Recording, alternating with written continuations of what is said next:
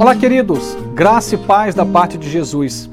Provérbios capítulo 3, versos 3 e 4. Que o amor e a fidelidade jamais o abandonem. Prenda-os ao redor do seu pescoço, escreva-os na tábua do seu coração. Então você terá o favor de Deus e dos homens e boa reputação. Eu tenho entendimento que nós não podemos ficar reféns da opinião do outro. Há muitas pessoas que estão preocupadas o tempo todo com a sua reputação. Mas a grande questão é que o que Salomão nos traz como entendimento é que a reputação ela é uma consequência de um estilo de vida. Infelizmente, há aqueles que estão em busca apenas desse personagem, que é até muito bem apresentado e apresentável, um personagem que passa por um ser humano justo, coerente, bondoso. A grande questão é que o caráter é aquilo que nós somos quando ninguém nos observa. A reputação é aquilo que os outros veem. Se a reputação ela é resultado do caráter, ok. O grande mal é que a reputação, nesse momento e nessa cultura, está desassociada do caráter.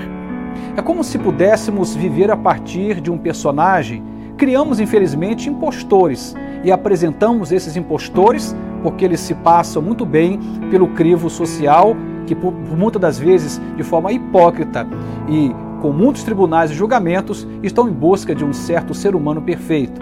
Isso não é nem possível. Somos humanos e por isso somos imperfeitos.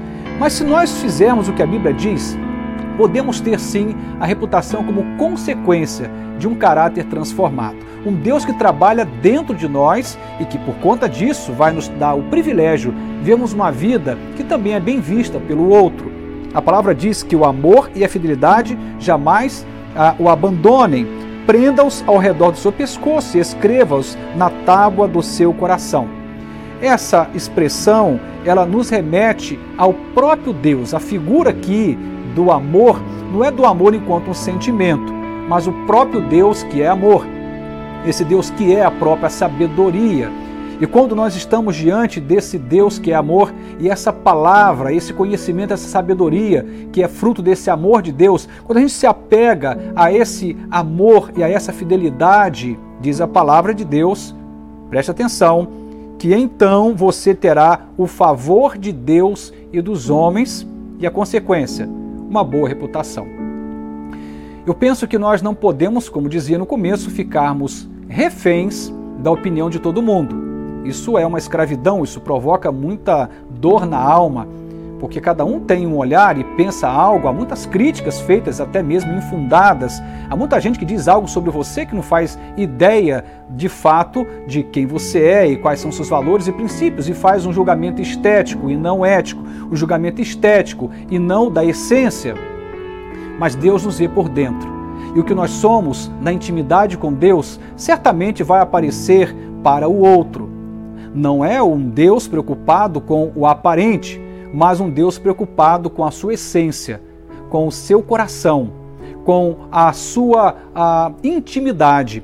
Um Deus preocupado com o meu e o seu caráter. E quando nós nos apegamos ao Senhor, quando nós nos apegamos em amor e em fidelidade a esse Deus que é o conhecimento, mais do que a fonte, é o próprio conhecimento, mais do que o amor, é o próprio amor que transcende. Quando nos apegamos a esse Deus, a gente começa a ver sobre nós o favor desse Deus e diz ainda também o favor dos homens sobre nós e, por fim, a boa reputação. Quanta gente mal falada, com o nome no lixo, Quanta gente que está pagando um preço altíssimo por estar aí exposto e ter aí o um nome, inclusive em algumas situações muito dolorosas, que expõe a família, às vezes os pais, expõe os filhos. Quanta gente vivendo numa rota muito desagradável, de muito desconforto e dor.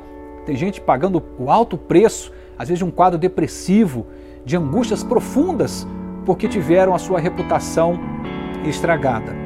Bom, se por acaso a reputação que você tinha e agora não tem mais é fruto de calúnia, difamação, descanse seu coração em Deus. Deus é justo e fiel.